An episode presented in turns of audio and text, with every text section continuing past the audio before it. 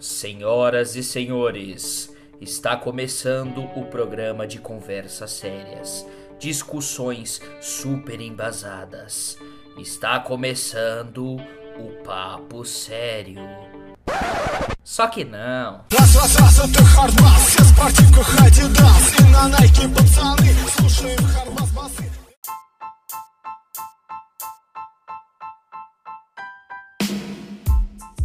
Olá, ouvintes do Papo Sério, só que não. Bem-vindos a mais um episódio desse programa que tá dando o que falar aí. Hoje eu estou aqui com o Bruninho. Se apresente, Bruninho. Salve galera, estou aqui, Bruno, para me apresentar full ou só dar um salve? Ah, o que você quiser, o que você se sentir confortável, mano. Ouça os outros programas para me conhecer melhor. Eu sou secreto. Misterioso. Também estou aqui com a Lorena. Se apresente, Lô. E aí, galera, eu sou a Lorena e eu tô muito feliz de estar com vocês hoje aqui.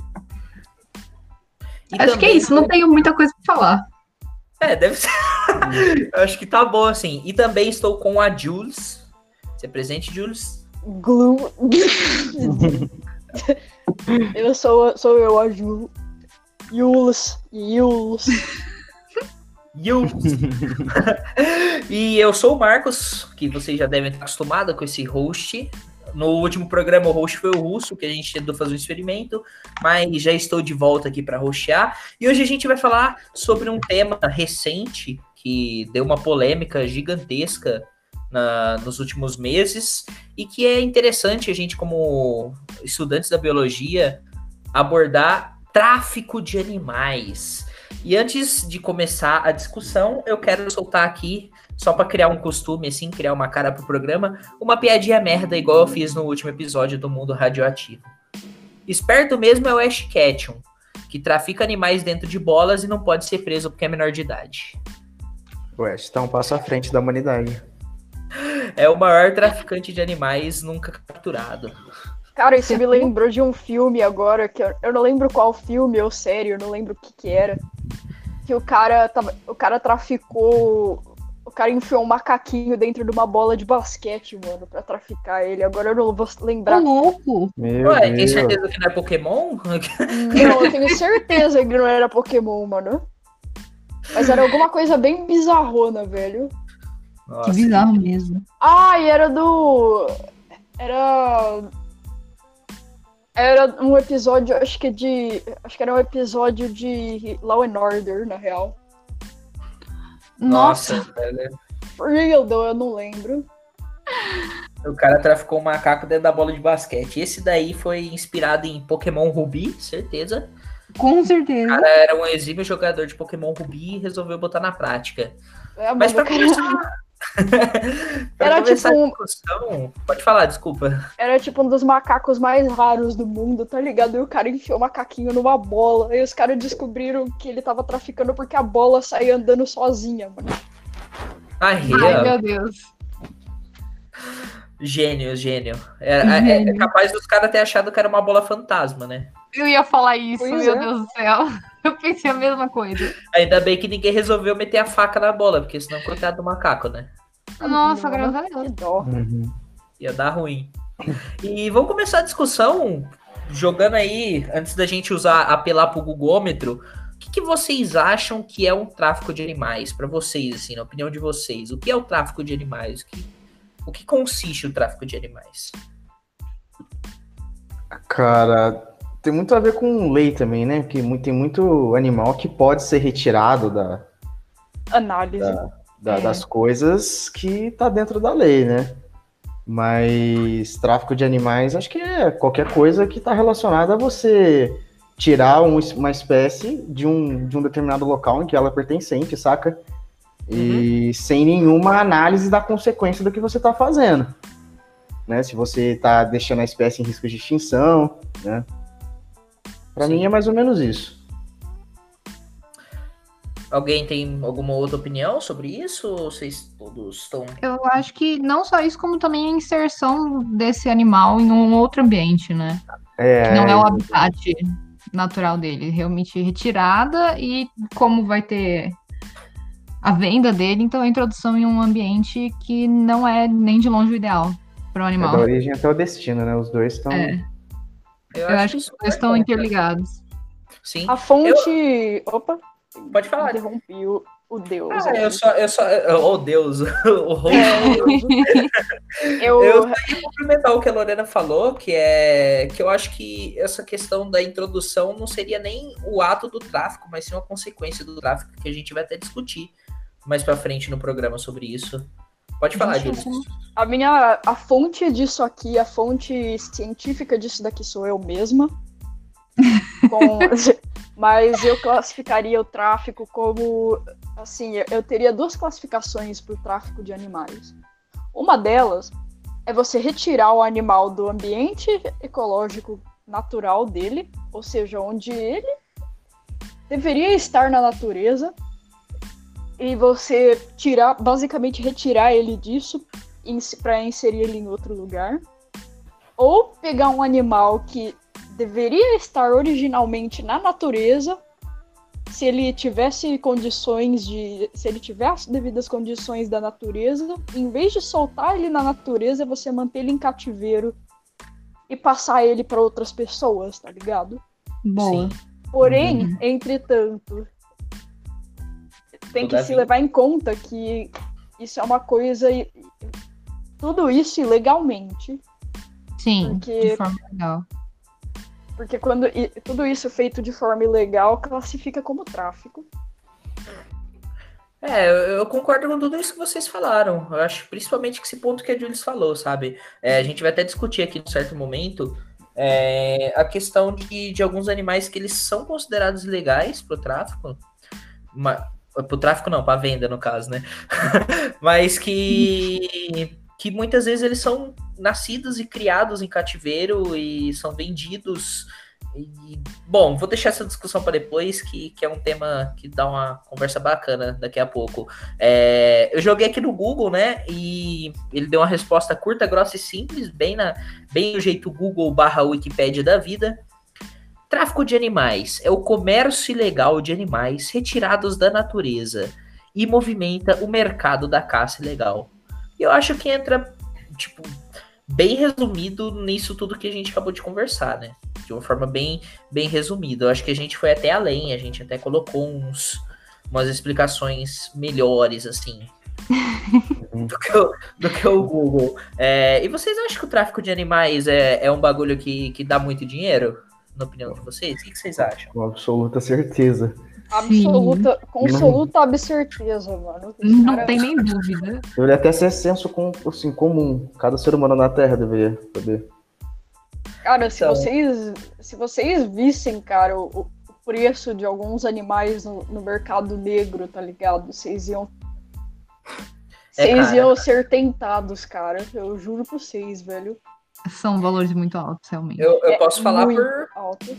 por aranhas, assim, que, que nem é um mercado tão negro assim, porque tá, tá, tá se tornando mais flexível, apesar de que no Brasil ainda é meio proibido. Mas, por exemplo, dependendo da, da espécie da aranha, é 400 reais o filhote, sabe? E aí você fala, ah, 400 reais é muito dinheiro, mas numa ninhada de aranha vem mais de mil filhotes, dois mil filhotes, dependendo da espécie. E se o cara cuidar bem, ele consegue vender essas duas mil aranhas a 400 reais, sabe? Querendo ou não, é, é um bom dinheiro para ele que cria ela em cativeiro. Se bem que aí nem entraria tanto em. É, é a discussão que a gente vai, vai conversar daqui a pouco. Que, que até que ponto é legal e até que ponto não, não é legal a venda de animais, o comércio de animais. Bom, é... Bom, eu, eu acho que a questão do lucro, como a Jules falou, né? A Jules deu o exemplo do mercado negro. Eu acho que você poderia até dar um exemplo de alguma coisa que você viu, Jules, que, que seria bem da hora. Pra gente ter uma ideia, pros ouvintes também terem uma ideia. Eu vi uma espécie de. Uma. Em algum lugar na inter... Eu não lembro onde que eu vi isso, cara. Tipo, a source disso daqui é, é completamente. Pode ser completamente é, BS, tá ligado? Mas, tipo. É... Eu acho que era 10 mil uma espécie de Naja, tá ligado? Nossa. Acho que era Naja. Acho que era a Naja de monóculo. Ah, sei, sei. É, é a Naja de óculos, essa daí. Naja de óculos. Eu, eu tô traduzindo ao pé da letra, tipo, Não, tranquilo. em inglês, É, a Naja de óculos, para explicar pro, pro leitor, ela chama assim porque, não sei se vocês já perceberam, mas as Najas, ela tem uma postura de ataque bem característica, que ela estica as costelas dela para parecer maior, aí parece que ela que abriu duas asinhas assim, que é para ameaçar o, o, predador dela, o que, o que ela tá se sentindo ameaçada. E a Naja de óculos, ela recebe esse nome porque na parte de trás da, na parte nas costas dela, digamos assim, no dorso dela, ela possui dois desenhos, do, dois círculos que parecem muito óculos. Então, quando ela abre essa, essas costelas dela para parecer maior, parecem dois óculos, por isso que ela chama naja de óculos. Hum. Só introduzindo uma biologia aqui. Nossa, mas 10 mil. 10, era 10 mil que dólares que você viu? 10 mil reais mesmo, Jules? Eu, eu acho que nem nenhum dos dois, eu acho que era não, eu acho que era reais mesmo. Eu não lembro agora qual, qual moeda que era. Me deu branco total aqui. Mas, Mas... eu tenho certeza que não era dólar. É, e... depende. Tinha, Talvez tipo... seja a moeda do país também, né? Não sei. Talvez, Mas sei. onde eu tinha visto isso, tá ligado? O lugar que eu tinha visto isso era basicamente tipo o mercado livre da, da Deep Web, tá ligado? Eu tinha tudo, achar droga, tinha. Caraca. 90% Caramba. das coisas era droga, tá ligado? Tipo, Nossa, passa mas... Brincadeira, brincadeira. Você é louco, mano. Você vai instalar uns 700 vírus, uns 700 malware. Rastreador. Todas as coisas boas, você vai instalar tudo no seu PC, mano. Eu confio no meu Avast Brinks. Zoeira, zoeira. Ô, louco, mano. A Avast vai proteger você, com certeza. Ai, caramba. A Avast protege você. Se bobear uma vacha da Deep Web, brincadeira. Vamos parar com a teoria da conspiração aqui, antes que a gente tome um processo. Não, mano, o meu antivírus é o HAL 123 lá. oh, coragem! Eu acho que o antivírus é o próprio vírus. Esse é seu antivírus porque você não consegue desinstalar ele, né? Esse é aquele que você instala por acidente e você não consegue desinstalar. Sem querer, cliquei no link errado e agora tô com ele para sempre no computador. Acontece. ah, mas voltando assim, tipo, 10 mil, digamos que seja 10 mil reais mesmo. É, por uma cobra, cara, é muito dinheiro. Quando você para pra pensar, por exemplo, a pessoa que tá morando lá no, onde essa cobra é nativa. Tem cobra Índia, rodo. Índia, Ásia, a Índia, a Ásia, pra Naja, é, é, é, tipo, você tropeçou numa Naja, sabe? Mano, os caras. Uma pedra, é uma Naja. Então. Ah, mano, os caras vão enfiar a mão na calça em, em, em, vez de encontrar a própria genitália, eles encontram, encontram uma Naja, mano. Nossa, Essa será que, é bem muito... venenosa. Será que foi muito. Não, tá, tá suave. Acho que tá dentro do, das premissas do programa falar sobre brincadeira. É a gente pode até dar um spoiler do, dos próximos programas aí. Isso foi um easter egg. Quem pegou a referência pegou. Quem não pegou, pega na Naja. Meu Deus do céu. Ah, Enfim, teve uma pausa vamos... dramática aqui para poder respirar de novo. Vamos, vamos não falar sobre esse. Vamos não, vamos parar de tipo de falar de Nádia, vamos, vamos. Tentar parar de, de, de referir a genitais, talvez nesse momento. Justo, justo, porque não tem como não falar de Nádia, já que ela ela foi o grande personagem, né, desses últimos meses aí. A Nádia fez mais do que toda a polícia florestal do Brasil, assim, né, em uma semana. Foi a nossa protagonista e heroína dessa história. Que inclusive era uma Nádia de óculos, mano. Era, era uma Nádia de óculos, né? Sim. Ela é ela tinha aquele, aquela modificação genética que faz ela ser branquinha. Sim, é, será que é O que significa de... que ela devia ser muito mais cara. Com Sim, certeza. porque é porque no, no mercado de cobra, mano, as cobras, tipo, quanto mais é, é, quanto mais rara a coloração, também mais cara ela é, né? Então. Sim, sim. E tá aí uma coisa que é bacana que a gente pode até fazer um episódio mais pra frente, que é sobre. Eu não sei se chega a ser. Ah, esqueci o nome da doença agora aquela doença, albinismo em cobras, essa, essa questão, ou se é só falta de, de, melanina mesmo. Mas eu fui no Butantã uns tempos atrás e tinha muitas espécies de cobra com essa característica de, de descolora, descoloração, ser totalmente branca. Dá, daria para fazer um programa da hora. Que eu saiba, é albinismo também. Mas eu não, Sim. não tenho certeza se variar. Não, existe, é? existe, existe uma diferença entre albinismo e, e uma outra. Em, em inglês, Hipomelanismo, lembrei. em in- não, mas existe da, da coloração branca, entende? Existe uma diferença entre. Em inglês chama leucistic, eu não sei como traduz isso daí, que significa. Não, não é a mesma coisa que ser albino, mas é simplesmente ter uma coloração branca na maior parte assim da pele. Ou seja, olhos não, não necessariamente vão ter um- uma falta de, de, colo- de coloração, nem, de nem pigmento, nem nada. Uhum. Só o, o corpo, tipo, pelos vão, vão ter essa característica. Entendi. Entendi. Então não é falta de pigmentação, é só animal só é branco mesmo. Uhum. É, basicamente. E isso Acontece. acontece muito em gato, mano. Sim, engato, é Ah, é verdade. que, que gato é uma bizarrice em questão de coloração, né? Daria outro programa também, só pra falar da, da Sim. teoria genética da cor dos gatos, né? Nossa. Mas, mas vamos falar do tráfico de. É, a gente já, já, animais. tá, já tá falando de, de pigmentação aqui. É, bom, vou dar um- eu dei outro gugômetro enquanto a gente estava discutindo sobre a Naja heroína, que nem todo herói usa capa, né? Alguns usam veneno.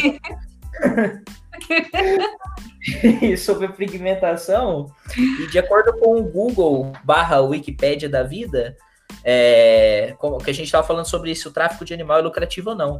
De acordo com a ONU, Organização das Nações Unidas, o tráfico de animais silvestres é uma das atividades ilícitas mais lucrativas do planeta, perdendo apenas para o tráfico de drogas e de armas, movimentando mais de 10 bilhões de dólares por ano, sendo somente no Brasil cerca de 1 a 1 milhão e meio de bilhões de, de dólares por ano.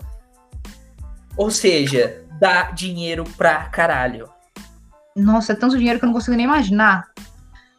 Nem o que eu faria com essa grana. Eu, Eu não, acho que- eu- Nem essa quantidade.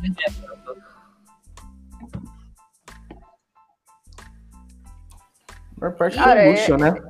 Realmente é, é, é muita coisa, velho. Pra, tipo. E você, é, você pegar os animais, você capturar esses animais na natureza, não é uma, não é uma atividade muito difícil. Eu tô considerando assim, o preço versus a dificuldade de você capturar os animais. Você joga. Existem, assim, inúmeros jeitos de capturar animais na natureza. Mas se você souber os jeitos, cara, não é assim, não é a coisa mais difícil de você pegar uma cascavel assim em certas regiões. Aqui perto de casa dá pra pegar cascavel se eu, se eu enfiar a mão no, no buraco certo. Tomara que Vou sair- enfie, olha. Vou sair morta? Vou, mas. Talvez, mas. Quando você É, para pra pensar, é, o cara tendo dinheiro, ele nem precisa saber fazer isso, porque ele contrata alguém que sabe, que saiba, sabe? Sim. Exatamente. Sim. O mercado é completo, cara. Desde o cara que é o profissional em caçar, igual o Deus falou, vai ter um cara que vive disso, é o caçador de cobra. Mas ele vai, vai vender o serviço dele, né? E, ainda, e a, maior, a maior parte das, da- das coisas, isso é muito reflexo da gourmetização da pele desses animais, por exemplo, em estampas de moda, tá ligado?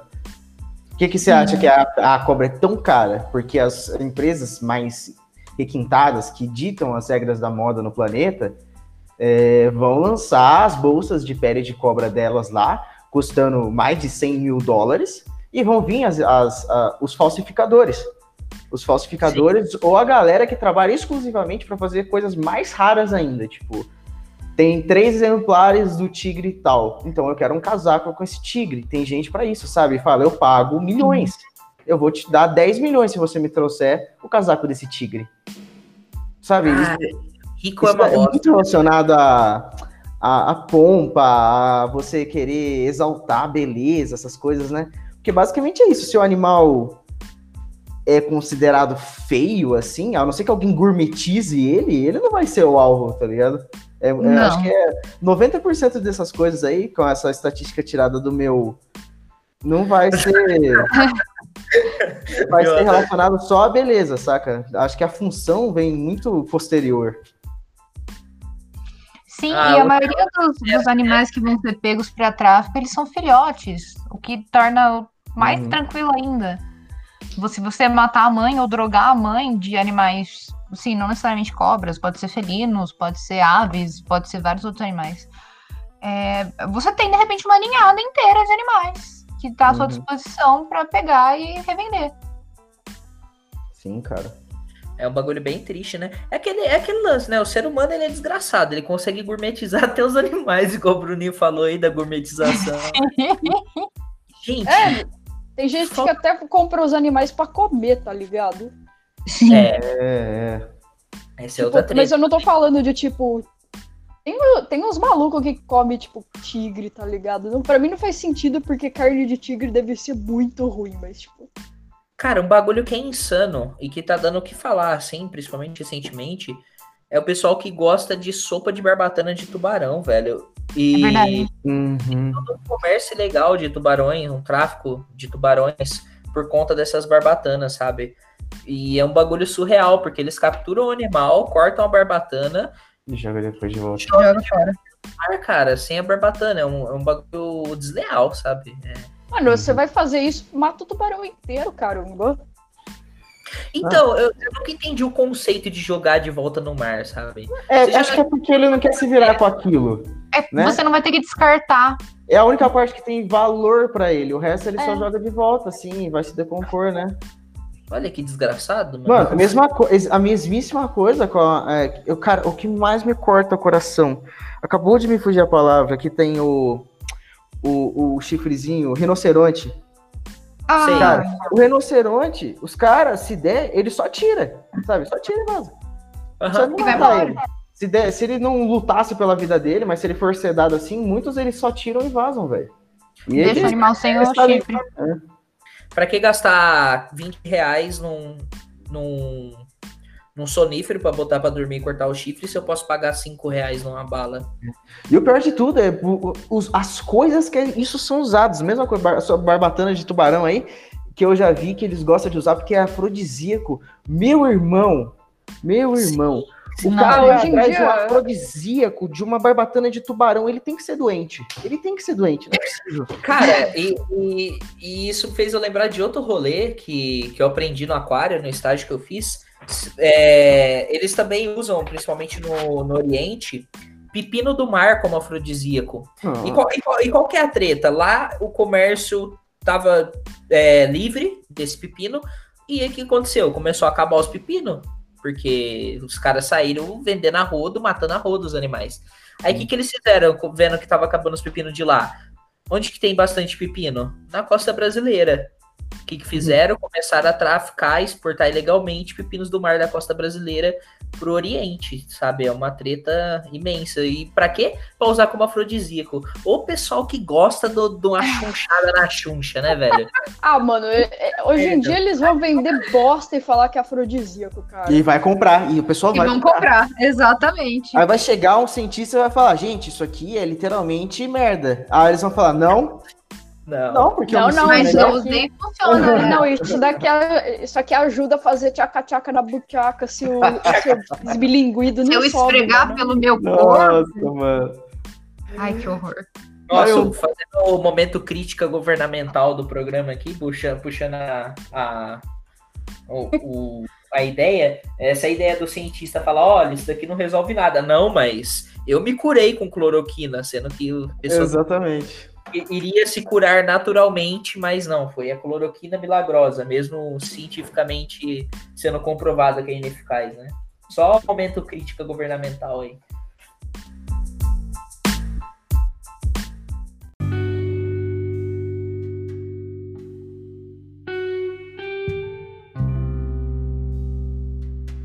Bom, agora vamos trazer aqui aquela discussão que eu falei antes que a gente ia deixar para agora. Até que ponto que o comércio de animal é legal e até que ponto é ilegal? Porque eu vou pegar de novo o exemplo das aranhas, que eu tenho duas aranhas, tenho duas caranguejeiras, tomara que a polícia não venha me prender agora. É, e eu comprei elas, elas são criadas, nascidas e criadas em cativeiro de uma das aranhas que o cara tem. E eu, como eu já trabalhei com aranha, já tenho uma certa experiência e gosto de aranhas, eu em momento algum tenho a ideia de soltar no ambiente elas, porque eu quero cri- criar elas até elas morrerem mesmo. E eu não vejo isso como sendo algo que interfira na natureza de maneira negativa ou algo que deva ser assim ilegal como é no Brasil, porque eu gosto, assim como a pessoa gosta de ter um gato, ter um cachorro, eu gosto de ter aranha, e essas aranhas que eu tenho, elas são nativas do Brasil e não são, são não são tiradas da natureza. E eu tenho um conhecimento de manuseio, eu sei lidar com esses animais. Então eu queria, aproveitando usando esse exemplo meu e trazer essa discussão para cá, até que ponto o bagulho é ilegal, até que ponto é legal, até que ponto deveria ser legal, o que, que vocês acham aí? Eu- você falou um negócio chave que pra mim foi é, literalmente o ponto chave. Você sabe manusear. Você é uma pessoa muito diferente da média. E o restante dos palhacinhos é. que, quer, que quer ter uma aranha pra aparecer na internet e postar foto. Sim. Então, esse é, esse é um ponto que a maioria das pessoas não tá apta a manusear um animal silvestre, por exemplo. A cuidar, é, saber qual que vai ser a alimentação ideal. Então, depois esses animais vão estar subnutridos ou com algum problema de saúde, isso tudo porque eles não foram bem cuidados, não estavam num lugar que era bom bastante para eles. Eu, eu sempre quis ter coruja. É um sonho meu, eu queria muito, muito ter coruja. E graças a Deus eu moro numa área que comportaria isso, porque eu precisaria de um espaço de pelo menos 4 metros por 8, por exemplo. Sim. É um espaço gigantesco, sabe? Para você poder cuidar de um animal e dar uma qualidade de vida decente. Uhum. Mas isso vindo de alguém que tá estudando biologia e saberia manusear esse animal, sabe? Sabe Aham. estudar pelo menos para descobrir o que, que é o ideal para esse animal. Só que nem todo mundo tem essa disposição, esse conhecimento. E o amor, né?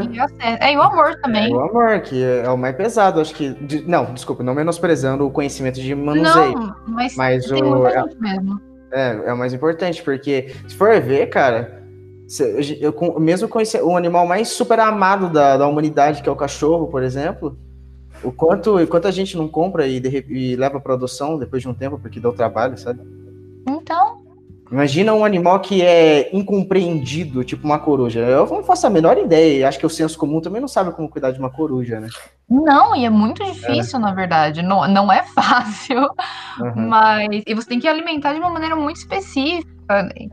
E imagina então você pegar um animal como que você tem que cuidar de uma maneira muito específica e, e você dar na mão de alguém que não sabe. Esse animal só vai sofrer.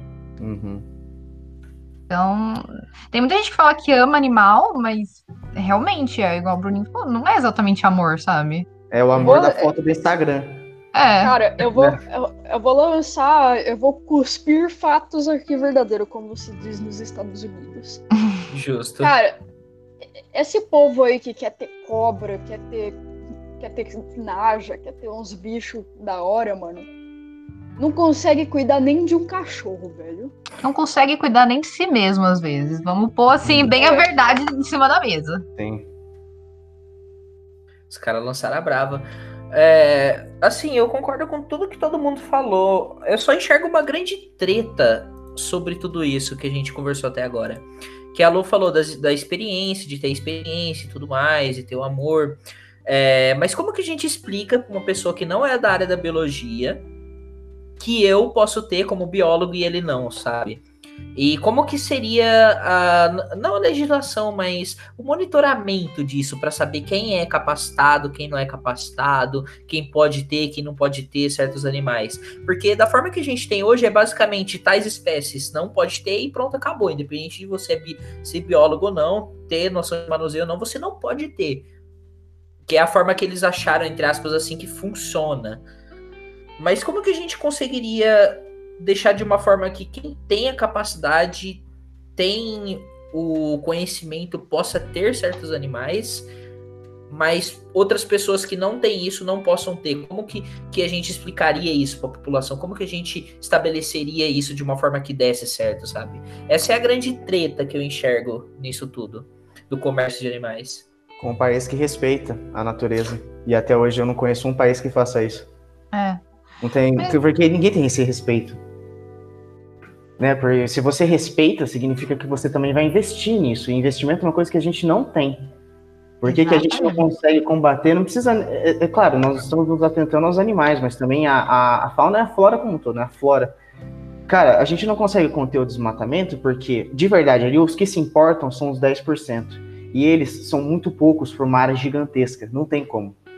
A gente não tem nem trabalhador suficiente para se fiscalizar cada um desses animais, que a gente às vezes nem sabe que estão sendo coletados, porque nós não vimos, porque o Brasil é continental. E simplesmente não, a gente já não tem a esperança de que virá um adendo do governo, assim, que virá uma força do governo, porque ele não vai fazer isso. Porque é custoso e porque não faz, não, não faz parte dos interesses dele. Quando que um biólogo vai receber uma autorização de ter um animal muito específico, só se ele tirar dinheiro do bolso dele e se matar para fazer 550 processos e aí conseguir uma aprovação extra, um negócio absurdo, assim, muito difícil. Se ele não tem esse recurso, ele não vai ter, porque simplesmente não vai ter um órgão executivo que vai cuidar disso. Porque nem a legislação consegue eh, se sobrepor. É, pois é. É, o buraco é, é muito embaixo, né? Quando É. você para pra pensar. É, e sempre vai pra encher. Sempre, de certa forma, dependente do assunto, quando envolve política, volta pra política, né?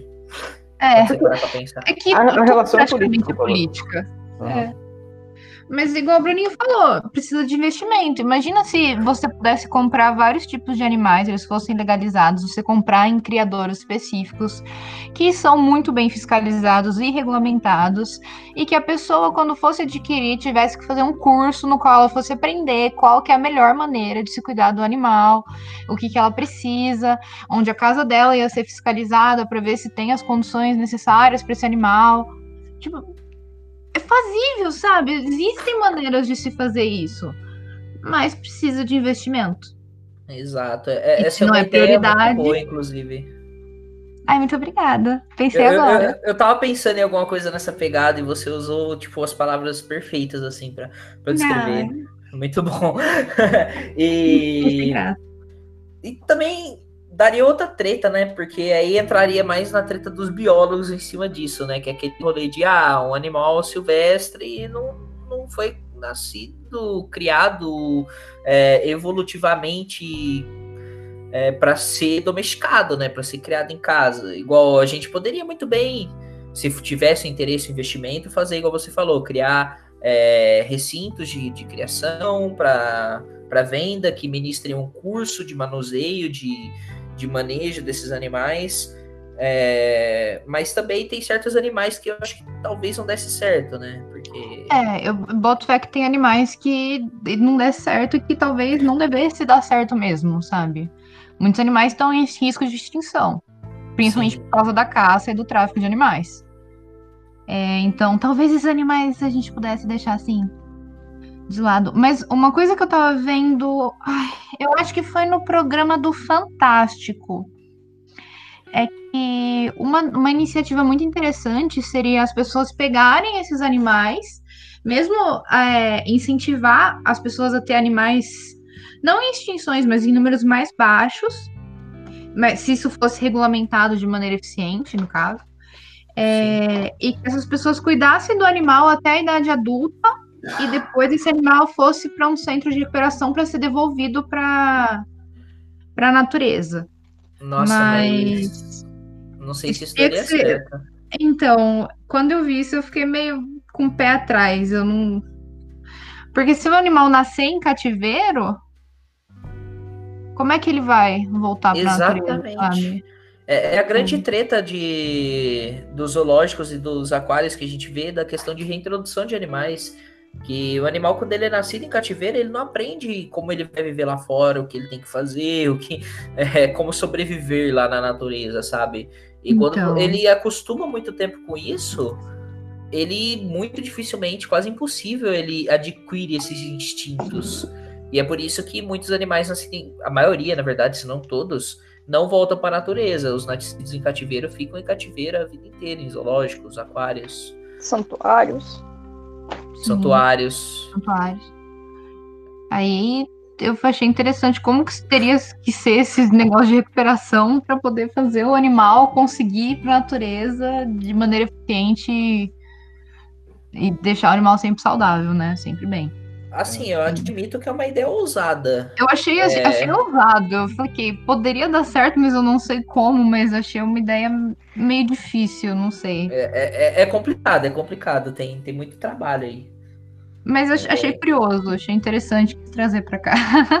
É, interessante é, tipo, quando você pensa na ideia central, ah, tá, o animal tá diminuindo, então a gente incentiva as pessoas a, a comprarem esses bichos nascidos em cativeiros e criarem como um pet. É, nossa, mas não, não, não vai dar certo isso. Então, Além- quando você fala, quando a gente fala, você fica, não, mas isso tá muito estranho. A ideia. Sim, vo- você iria se desfazer do seu pet pra ele voltar pra natureza quando ele já tivesse adulto? É, é- é tipo o Ash no episódio do Pokémon tendo que, que abandonar o, butter, o Butterfly, tá ligado? Pra ele, pra, ele, pra ele reproduzir. Mano, o Ash ele foi um guerreiro, velho. Guerreiro. O maluco era, era brabo. Apesar de traficar animais em bolas, o, cara, o cara ele tinha um coração de ferro, porque, mano, ele cuidou do bichinho desde Caterpie, Metapod, até chegar no Butterfly. E ele simplesmente soltou depois. Vai embora. E aí, parceiro? Estamos juntos. Ai, eu vou ser muito sincera, eu tenho dois gatos que são meus amores e eu não consigo imaginar minha vida sem eles. Imagina então falar, tipo, não, filho, vai lá. Pode ir pra natureza. Vai, vai com Deus e Vai. nunca mais volta. Vá. Cara, isso me lembrou de um caso de que teve, mano, de uma, uma senhora, cara, ela já era de idade, velho, e ela tinha um papagaiozinho, mano. Só que tiraram o Nossa. papagaio dela, velho, e ela ficou doente, cara, porque tiraram o papagaio dela. Isso acontece dos dois lados, viu? Eu fui no, no Centro de Recuperação de Animais Silvestres, que é o CREAS de Araras. E eles tinham recuperado, recuperado, tipo, uma arara, que eu acho que ela tava com quase 50 anos. Fazia 50 anos que ela tava com a, a dona dela, né? E pegaram esse animal e o animal começou a ficar doente, de saudades. Mano, eles ficam Esses mesmo. animais eles pegam amor, né, velho? Sim.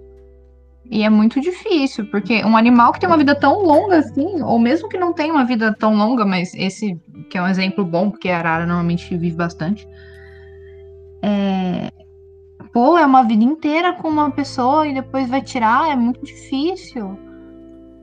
Tudo bem que a gente tem que pensar que é, uma, é um animal, é uma vida, né? Tipo, não, é, não pertence a ninguém, tá vivendo junto, né? Mas ao mesmo tempo, não é só você que se apega, às vezes eles também se apegam. É, é uma questão muito difícil, pelo menos pra mim. É uma coisa muito complexa, né? Porque, beleza, você tirar o animal da natureza é errado. É muito errado. Ninguém. é- Longe da gente, como Ninguém está biólogo, defendendo principalmente, isso. tá defendendo isso. Mas também, por exemplo, esse exemplo da arara mesmo. Cara, são 50 anos morando junto com a pessoa. Cara, já tá 50 anos ali, o animal não vai viver muito além daquilo. Você vai tirar ainda, sabe? É, é, é- é tenso. Mas ao mesmo tempo, se Ah, é, tira- nesse caso o aí- animal estava aí- sendo bem tratado, que é um ponto importante só de Não, é. Com certeza, mas São situações diferentes. que a gente falou. Mas também se não tira, entra naquela questão, ah, não tirou daquela pessoa, então não pode tirar Exato. também, né? Então também vou pegar uma ararinha aqui, vou pegar uma oncinha ali, uma jaguatirica aqui, porque se eles me questionarem, eu falo daquela senhora que tinha arara faz 50 anos, sabe? É, é, é complicado, né? É tudo que, que envolve essa questão de punição, de lei, é, é um bagulho complicado. Porque é, não pode ter exceções, mesmo que precisassem ter exceções, sabe? É, c- será que todos os casos não. Será que não dá para analisar todos os casos? Todos os casos têm que ser exatamente iguais? Alguns merecem exceções? Se merece exceção, por que, que esse merece exceção e o outro não?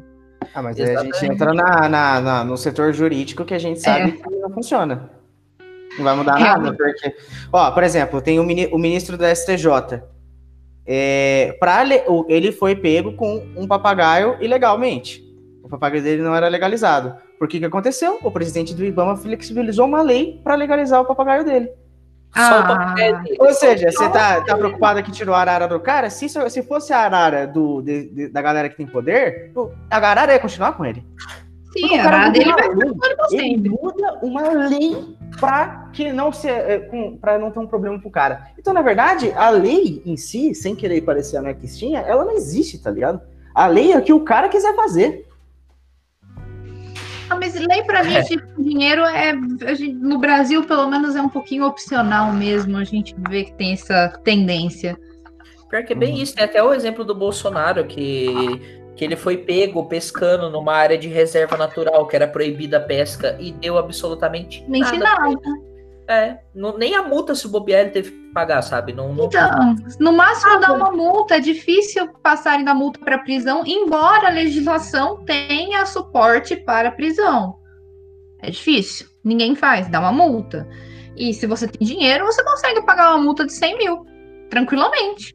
Então, mas parece que, que boatos que nem a multa ele teve que pagar, que ele É, simplesmente não, esses ele casos foi são eleito. extremos, em que o poder consegue proteger a pessoa de mesmo ser tratada com privilégios. Ela nem precisa privilégios. se, se fosse o Joãozinho, o fulaninho, porra, tava fudido, velho. Se fosse eu pescando num lugar legal, mesmo que se eu fosse com a varinha de pescar ali, só pegando um peixe, cara, tava fudido, mano. Mano, se você acontece de vazar igual da aranha, acontece alguma coisa, e alguém for aí, tipo, não é uma situação legal, sabe? É.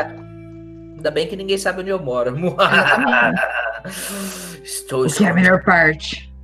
Mas assim, é, somos pessoas normais em comparação com outras pessoas que o poder consegue colocar acima da lei. Enquanto nós, meros mortais, não. E o próprio fluxo de dinheiro da- da- do, do tráfico faz com que as pessoas que estejam ali atrás tenham poder. Que é- Sim. No fundo, no fundo, se o cara tem milhões, se o cara consegue pagar por tudo isso, é porque ele é inalvejável aos olhos da lei, sabe? Nada vai acontecer com ele. Ele não liga.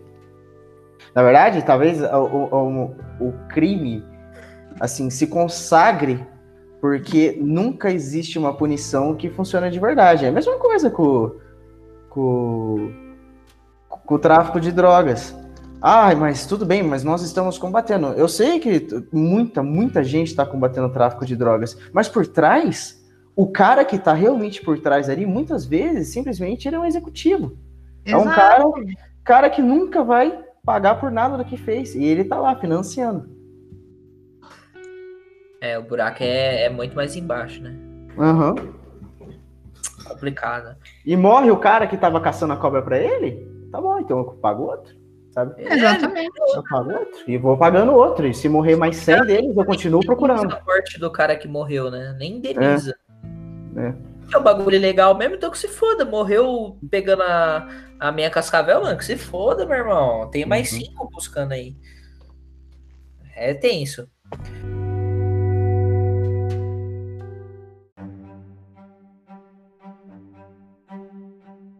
É, vou aproveitar a brechinha que a gente comentou um pouco de lei. É, só para esclarecer para os ouvintes, assim, a gente deu uma pesquisada.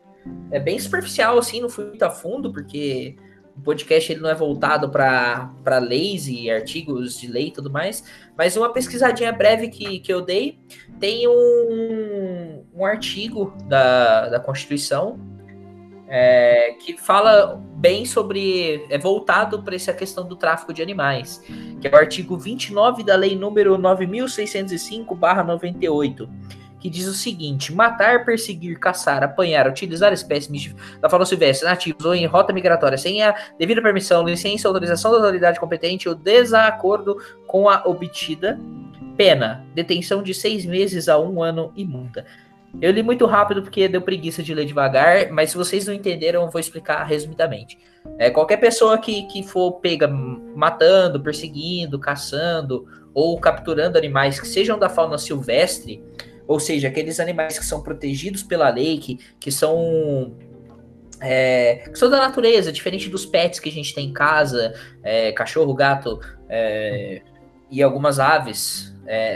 É, esses animais eles são protegidos e se a pessoa é pega fazendo esses atos que a gente falou, ela sofre uma detenção que vai de seis meses a um ano, mais uma multa. Em teoria.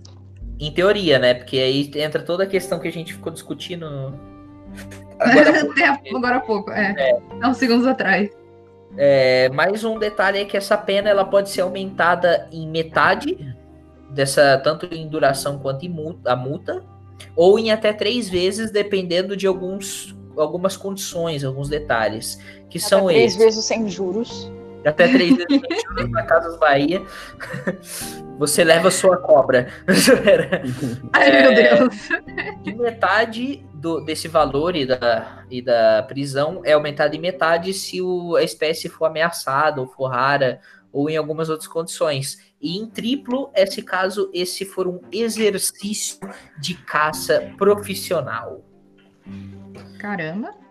É, ou seja, se você é um profissional de caça aí, tá fudido, meu parceiro. Te Aí. cuida aí. Te cuida aí, a não ser se você tiver muito dinheiro, porque aí não vai acontecer nada. Então, A impunidade tá do teu lado, mas assim, é. em teoria, E assim, vendo esse artigo, esse, é, esse artigo no caso, essa detenção de, de seis meses a um ano, mais a multa, vocês acham que é uma pena justa, assim, pra uma pessoa que é pega traficando animais, mano? Vocês acham que é, que é uma pena que bota medo no, no carinha? Assim, levando em consideração que todas as pessoas sofressem a punição, vamos ignorar aquilo. to- Vamos criar um mundo subjetivo em que aquilo tudo que a gente falou sobre impunidade não existe. Vocês acham que uma pena de seis meses a um ano mais uma multa tá válida assim?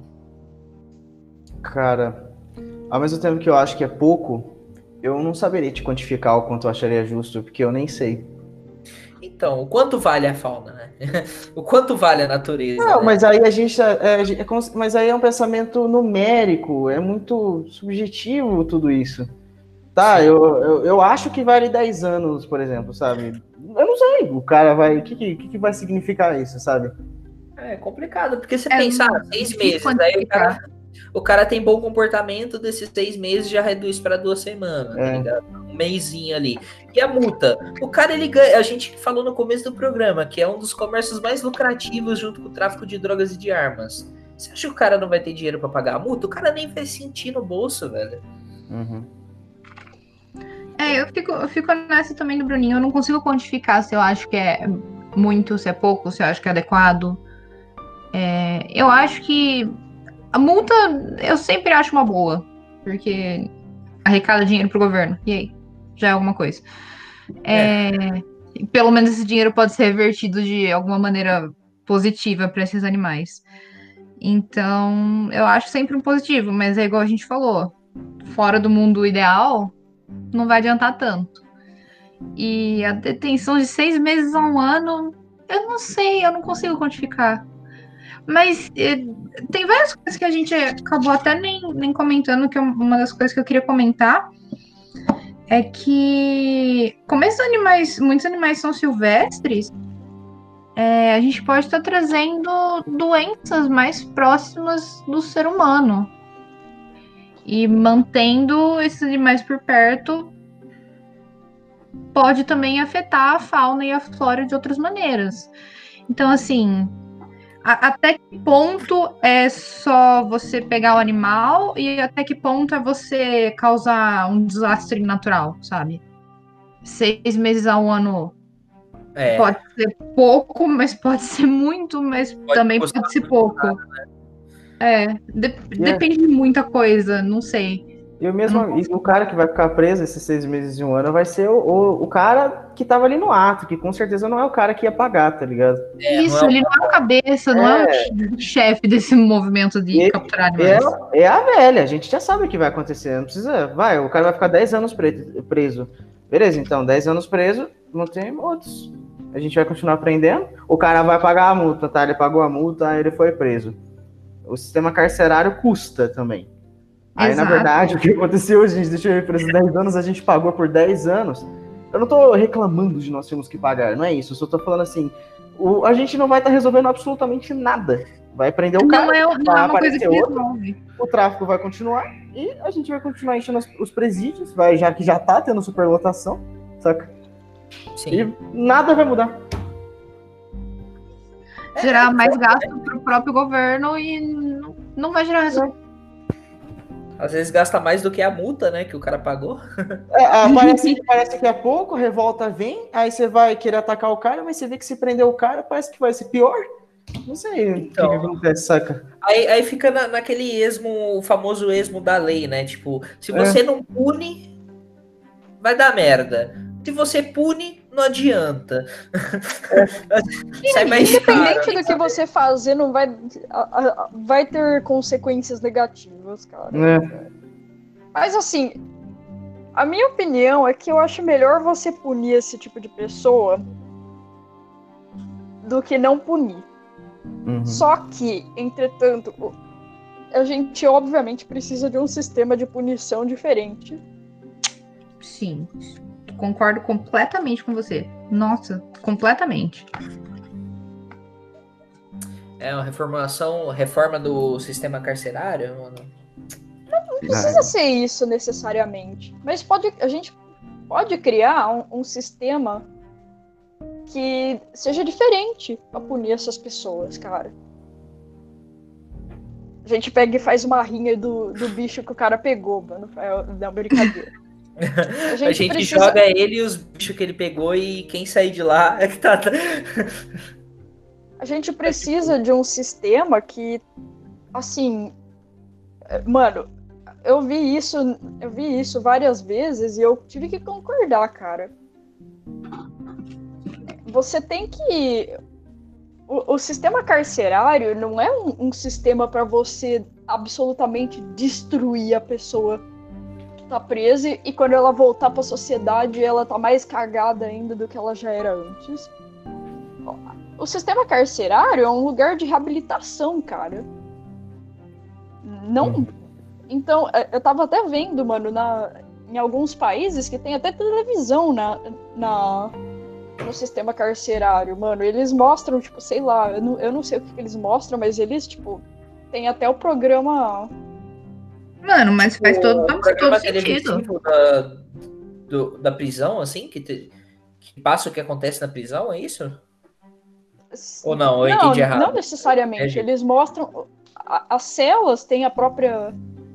Tem as próprias tem as TVs. próprias Ah, tem cara. TVs dentro da cela. Ah, sim, pode crer. Isso é ótimo, porque você mantém o- a pessoa em contato com a sociedade, sabe? Você não tá colocando ela na margem.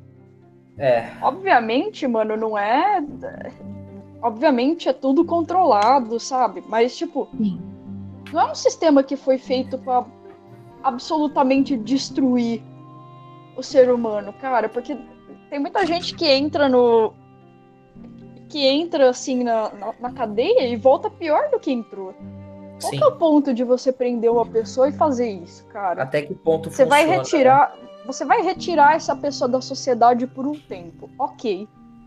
Mas quando ela voltar, ela pode voltar muito pior. Isso é o caso com muitas pessoas que cometem assassinato, que cometem coisas bem cruéis, assim. Eles voltam mais cruéis ainda. Cara, O isso dá uma treta imensa, né? Porque aí eu vou, eu vou usar umas palavras assim que a gente ouve diariamente, principalmente do pessoal que é mais revoltado. Ah, mas o cara que cometeu assassinato, ele não devia nem voltar, devia morrer, já que ele matou. É, Ou senão aquela lá, ah, então quer dizer que você acha que, que preso que cometeu crime tem que ter mordomia, sabe? É, é uma treta imensa. Não que eu pense assim, viu, gente? Eu só, só tô trazendo. Já escutou Cara, esse argumento. Cara, Programa- não é, Uhum. não é mordomia que você tá oferecendo pra pessoa. Você tá oferecendo um ambiente. Tipo, você tá colocando a pessoa no cantinho do castigo, mas, tipo, você não tá privando ela de, tipo, existir, tá ligado? Como um, um ser vivo. Porque são pessoas, tudo bem. Talvez elas tenham cometido crimes, mas são pessoas e elas ainda merecem ser tratadas com dignidade que você trata pessoas. E outra, como você espera que essas pessoas possam crescer como indivíduos se você não trata ela como um indivíduo? Não dá Acho que esse- oportunidade. Esse, esse é grande ponto do pessoal que é mais revoltado. Eles não querem tratar essas pessoas que cometeram um crime como pessoas. Nossa, a gente até fugiu bastante do programa, né? Mas a discussão tá bacana, vamos continuar. Ah, mas é, a proposta sempre foi ser meio mesa de bar, né? Pode ir um pouquinho longe e voltar. Vamos, ah, mas voltando no assunto, mano, a gente poderia, poderia propor um sistema de, tipo, de, reabilitação para as pessoas que cometem esse crime para, tipo, trabalhar com os animais mesmo, ensinar essas pessoas, educar essas pessoas a respeito com os animais. Cara, isso ia ser do caralho. forçada força a força está ligado porque a pessoa pessoa mereceu, né? A pessoa pedi, meio que trouxe isso pra ela mesma. Mas você força ela Nossa, a, aí, a fazer é isso, maravilhoso. cara. Porque vamos pensar também que quando uma pessoa é presa, depois fica muito difícil para ela até conseguir emprego. Então você começa a marginalizar uma pessoa e forçar ela a maneiras horríveis de conseguir dinheiro para conseguir é, conseguir manter a própria sobre- sobrevivência, sabe? Própria subsistência. Sim. Então, Imagina que legal o caçador de cobra que a gente falou no, no começo do programa, o cara que vai atrás do cascavel, trabalhando no Instituto Butantan com o manuseio de serpentes peçonhentas, porque durante o período que ele exato. foi preso, ele aprendeu sobre essas cobras, ele aprendeu a cuidar delas, aprendeu a importância delas e o que, por que é importante não sair da natureza, e ele foi aceito numa instituição depois por conta do curso que ele fez, sabe? Cara, esse é igual, mano, a hora que a Julie falou, minha mente explodiu assim, falei, mano, do caralho, velho, do caralho. Isso é muito Mas foda. é, é assim que é pra ser mesmo. A Júlia está totalmente certa. É uma ideia incrível. Ninguém quer aprender uma coisa ou mudar de vida se você tá num ambiente opressivo e horrível, sabe? Sim, cara, você tem que lembrar que as pessoas que a gente tá prendendo são, não são animais. A gente, aprende, a gente prende gente, cara. E gente tem sentimentos de. Tem muito sentimento de revolta, tem sentimento de vingança, tem sentimento de N coisas que você não deve, assim, você deve levar em conta quando você tá prendendo uma Sim. pessoa. Como você espera que a pessoa mude e se torne melhor se você não dá subsídio para ela se tornar melhor? A questão é dar opção, né? Você tem que dar uma opção pra ela. Que a gente só exclui, né? É mais fácil excluir do que dar uma opção. Exatamente. E se você fica sem opção, o que, que você vai fazer? Recorrer a crime. Porque provavelmente, muita. É, é claro, né? Vai ter sempre exceção, mas tem muita gente que recorre ao crime porque já estava sem opção, né? Então, Exato. se você vai lá e dá uma opção, você tá falando, ó, você não precisa fazer isso de novo. Né? E aí, às vezes, não era o que ela queria fazer. Ela não queria fazer de verdade. Ela teve que fazer por algum motivo, sabe? Sim. Então, E se é, você der uma outra opção que ela considera melhor, ela vai fazer essa outra coisa, que pode É. ser mil vezes o, melhor. problema é, o problema é criar a opção mesmo. É, É, por exemplo, vocês falaram do aprendizado. Essa seria a opção mais linda possível, né? O, a, a coisa que deveria existir. Porque você ensinou. E ensinar e uma pessoa aprender alguma coisa, acho que é o maior patamar que tem. Falar, porra, me arrependi do que eu fiz, não vou fazer isso não, achei besteira. Agora eu entendi como que são os animais, saca? Aham. Mas é, Cara, é- é mais, é- é mais fácil colocar 50 pessoas em 2 metros quadrados, sabe? É, com certeza muito mais fácil. E deixar Com eles certeza. sobrevivendo enjaulados. ia dar muito mais custo do que você pagar profissionais para licionarem para essas pessoas, né? E o ser humano já é bem marcado na história, né? Por traficar a si mesmo, né? Exatamente. O ser humano é ótimo trafica pra a si traficar mesmo, todos né? os animais, inclusive a si mesmo. Como um animal. Pesado, pesado. Pior que é. É, é completa verdade, Milky. É, é a Animais, vida, é plantas, né? pedras, terra, o que ele conseguir, ele vai traficar. Uhum. Ai, complicado.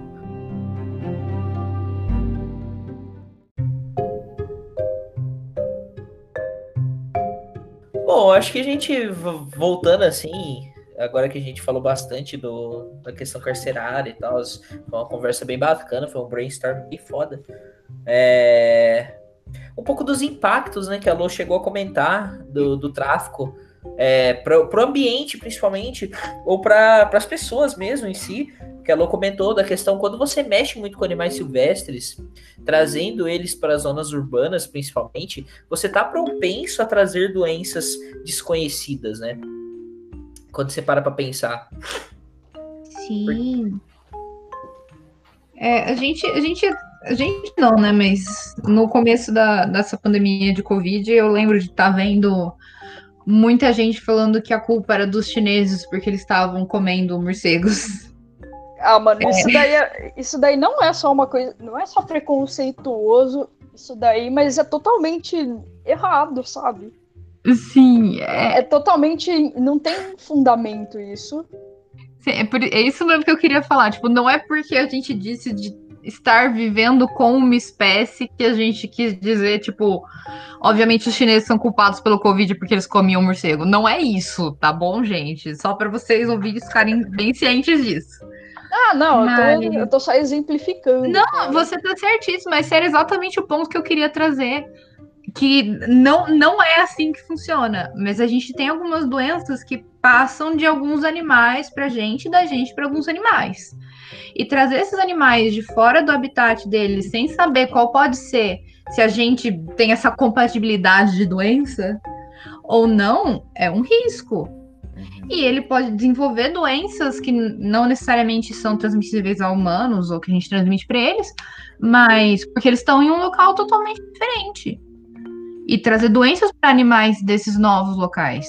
Porque você está introduzindo um fator que não existiria antes.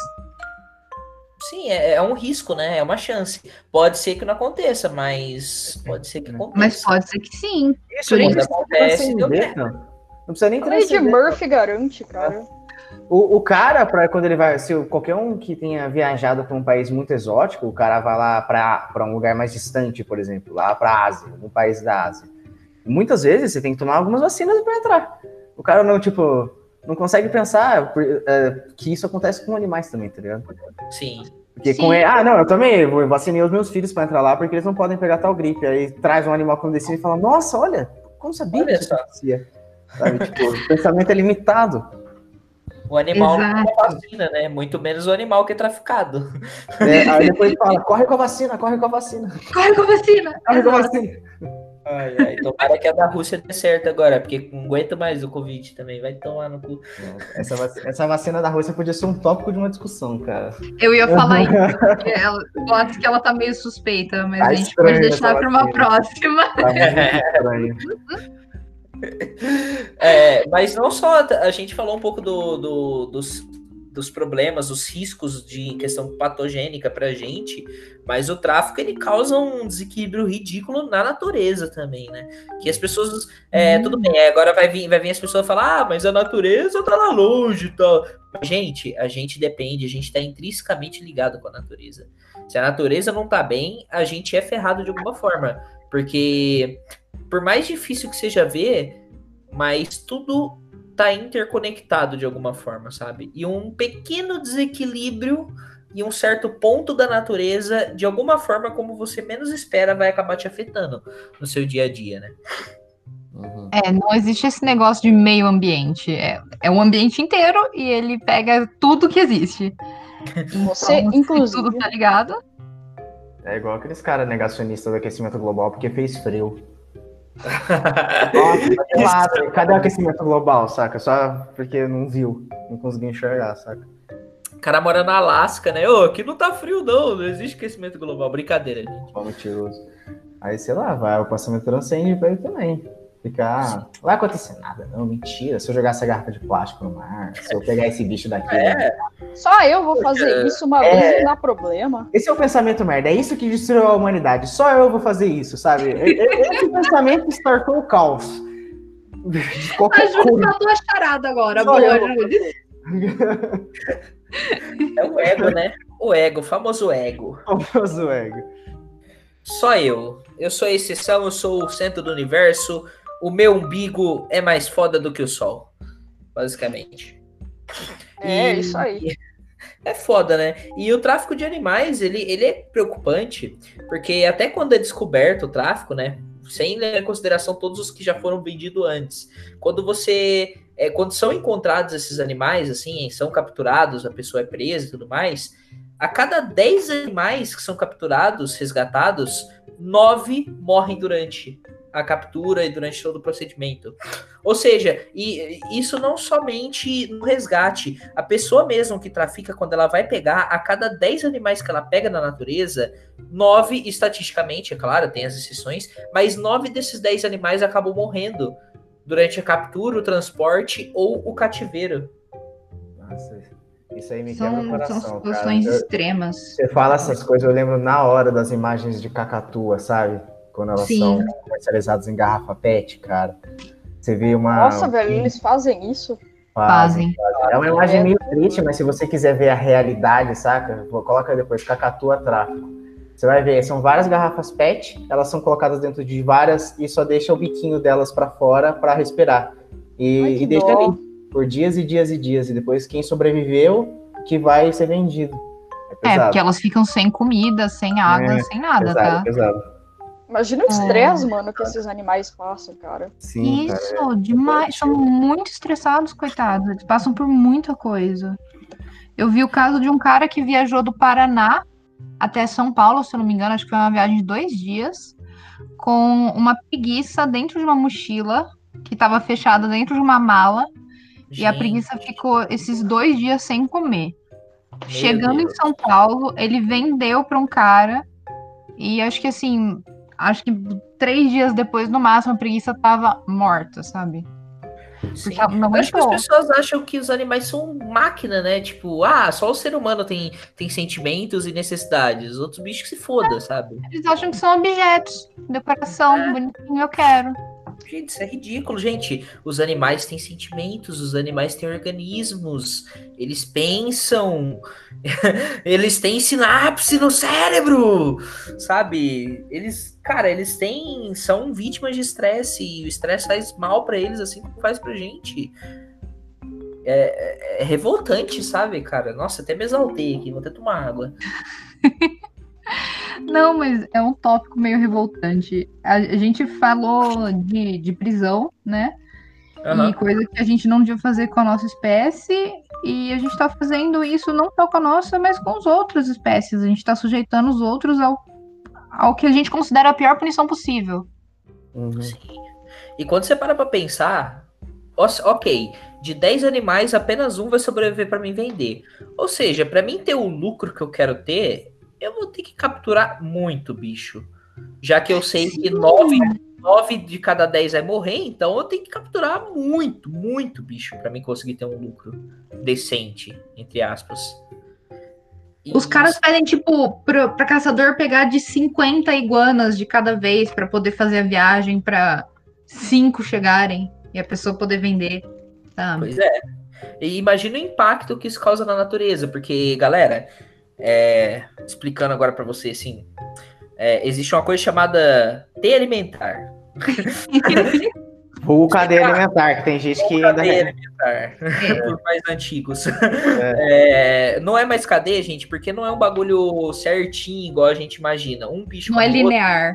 não, não é linear, é um bagulho mais. Imagina uma teia. A teia de aranha não tem vários traços que se ligam, fazendo aquele desenho maravilhoso? Então imagina isso dentro de uma alimentação. Um bicho pode servir de alimento para vários e pode se alimentar de vários. Mas esse bicho, ele faz toda a diferença no equilíbrio do ambiente ali. Então, se você tira ele dali, você tem um aumento dos animais que ele come e tem uma diminuição dos animais que comem ele. Sabe, tem, tem um, todo um desbalanceamento ali. E digamos assim, vamos citar um, sei lá, um exemplo X. Digamos que são traficadas algumas aranhas tiradas do ambiente. A aranha come o gafanhoto. Se o gafanhoto aumenta, esse gafanhoto ele pode ou acabar com toda a vegetação que tem ali, causando a morte de outros animais, que vai causar outros impactos, porque tá tudo conectado, ou esse gafanhoto pode migrar para fazendas, pode migrar para outros lugares, para destruir as plantações e trazer problemas para o ser humano.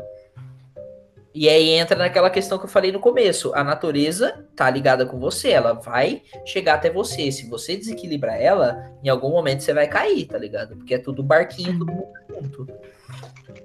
É, o, uma, é igual é, ver como que a gente tá tentando contornar, por exemplo, o javali, né? É, é porco É o selvagem. javali. É, É, é o javali mesmo. É. Javali, cara, a gente tem lei que até incentiva o cara a caçar o javali. Aí o pessoal fala proteção dos animais, assim, no, no modo mais extremo, vai reclamar, né? Que a gente tá incentivando a morte do bicho, né? Mas é porque a cagada já aconteceu, né? Sim. E agora a É. própria espécie tá destruindo outras espécies. Então ser biólogo é ingrato, cara, porque vai ter um momento que você vai indicar que um animal diminua de quantidade, sabe? Que Pra é. poder manter o equilíbrio das, é outras, das outras espécies. É Ah. que muitas vezes é animal introduzido e que a pessoa que critica o biólogo que defende a morte desse bicho é porque não sabe que é um animal introduzido. Porque agora vamos lá, outra aulinha de biologia. esse, esse programa está sendo uma aula. É, existem animais que são de fora do país, que não existem no Brasil, que são animais exóticos, e que por algum motivo, muitas vezes por tráfico, por comércio ilegal, ou até mesmo por comércios ilegais mal administrados que deram merda, é, acabam sendo introduzidos no Brasil. E aqui eles se dão super bem, porque imaginem, aqui tem muito mais vegetação do que onde eles tinham, aqui tem um clima mais agradável do que onde eles tinham. É claro que não são todos os animais que isso acontece, assim como não são todas as plantas. Aí esse animal exótico. Principalmente, não tem os predadores, cara. Exatamente. Não tem o controle, não tem o bicho que comia ele lá aqui. Então esses animais eles começam quando eles são soltos na natureza de maneira indevida e são introduzidos, eles começam a se reproduzir em larga escala, sem esse controle. Começam a se reproduzir muito, se reproduzir muito, se reproduzir muito e viram uma praga. É, e começam a se alimentar de alimentos que pertenciam a outra fauna que era nativa daqui, sabe? É, e por conta disso, eles, eles começam a causar um desequilíbrio no ambiente, como a gente explicou antes. E esses animais que eram nativos daqui começam a entrar em extinção, começam a morrer, começam a causar problemas, entre outras coisas, N coisas. Então, aí, às vezes, a melhor solução é igual a gente estava comentando aqui, que o Bruninho e a Lô falaram, que é você tirar esse animal do, do, do lugar, porque ele não pertence ali. Só que aí a pessoa que não sabe de todo esse contexto de, de animal exótico introduzido, que acaba virando animal invasor porque saiu do controle, critica a caça desses animais, critica a tentativa de consertar a cagada que já foi feita, que o Bruninho falou. Posso contar uma historinha? Com certeza. É uma historinha, é uma curiosidade. Existem hipopótamos na Colômbia. Alguém sabe por quê? Eu sei. Ai, eu sei. Você sabe, é legal a história. Mas agora para, para o nosso querido ouvinte. Os hipopótamos vieram do nosso queridíssimo e conhecidíssimo Pablo Escobar, que mantinha a faz- na fazenda, né, que era o, o, o- o retiro espiritual dele, a casa principal dele, que ele gostava de comprar animais ilegalmente. Então ele tinha vários tipos de animais e um deles era o hipopótamo. Aí, quando o Escobar caiu, o que, que aconteceu? O governo colombiano achou melhor deixar ali os animais. Por algum motivo, eles acharam que ficaria de boa deixar, se eu não me engano, eram dois hipopótamos? Era em Nápoles, Isso. né? Eram dois hipopótamos. Hoje nós temos um problema sério na Colômbia, que são os hipopótamos agressivos que estão invadindo as cidades. Tudo graças aos dois hipopótamos que o Escobar trouxe numa, do- de um- de um tráfico de animais. Ou Cara, seja, o cara, o cara conseguiu. Eu acho que a polícia. Não é que eles acharam melhor. que acharam que não ia dar nada deixar eles ali. Eu acho que. Imagina você, mano. Imagina você.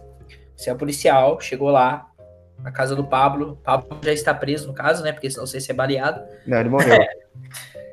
Aí você chega, tem um fucking hipopótamo do tamanho de um carro, assim. E quando eu falo um carro, não é um gol bolinha, é um fucking, sei lá, uma Range Rover, tá ligado? Tem um bicho do tamanho de uma Range Rover. Você vai mexer com ele, mano? Você mas vai é- tentar tirar ele dali? A cagada foi do governo, mas aí Não. o governo devia ter feito uma coisa, não, o policial, né? Não, com certeza. É. Mas eu acho que os caras olharam e falaram, mano, eu não vou me arriscar nisso daqui, não, eu velho. não vou nem me meter, porque eu acho que ele vai me machucar e eu vou ficar na esse bicho aí, não vai dar em nada, é só dois mesmo, só que eles não contavam que era um macho e uma fêmea, né? É? Eles falaram, Aí não, eles vão morrer, com certeza vão morrer.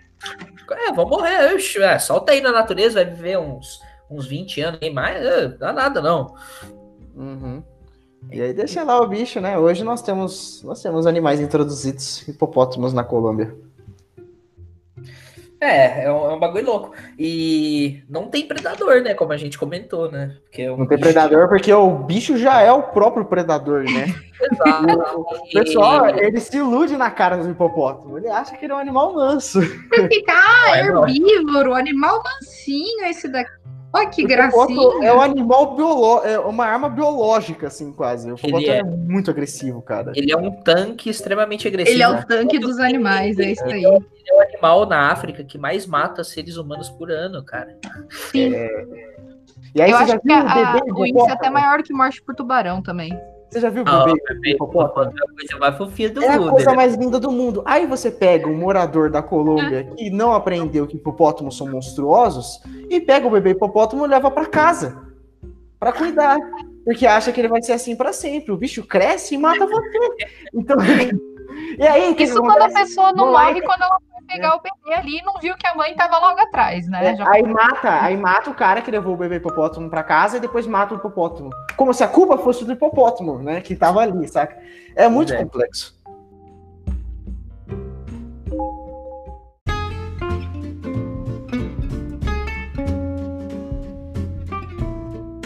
É, é, é um bagulho muito complicado. A introdução de animais é, é, é um bagulho louco, né? É um, é, é, é um dos. Se eu não me engano, é a segunda maior causa de perda de biodiversidade no, no mundo. Isso para planta, principalmente. Para animal, não sei se é na, na mesma escala, mas provavelmente deve ser. E quando você para pra pensar em animal introduzido num lugar que ele não devia estar, tem um rolê muito louco que costuma acontecer. Não costuma acontecer, mas quando acontece também dá um trampo, que é a hibridização de animal, cara. Nossa, sim. O, um animal que nunca foi presente aqui, foi introduzido aqui, encontrou um semelhante ali, né? Um, um coleguinha ali, de, de uma espécie muito próxima. Ou da mesma espécie até. É, é, mas sendo a mesma espécie, eu acho que não entra tanto numa, numa introdução de animal. Eu tô pensando mais no exemplo do animal que não tem aqui mesmo, sabe? E ele Ah, encontra um semelhante, por exemplo, o javali que cruzou com o porco, sabe? Criou o javaporco, que é outra praga também que a gente tem. Que é uma praga. me- não é mestiça, é hibridizada, digamos assim, do, do porco com o javali. É, é outra treta, sabe? É, isso acontece muito com a aranha. É, muitas pessoas pegam aranhas, caranguejeiras principalmente, que é o que o pessoal gosta mais por, por ser maiores, serem mais bonitas, para criar. E vê que não é um bagulho fácil, não é fácil você cuidar de aranha, cara. Eu falo por experiência própria. Elas não são igual um cachorro que você vai lá passar a mãozinha na cabeça, vai, vai ser recebido com todo carinho do mundo. Depende do dia, mano. Ela avança na pinça, depende do dia ela tá mais calma. Ela não é um animal que vai ser carismático com você. É um bagulho que se você realmente não gosta, você desanima com o tempo.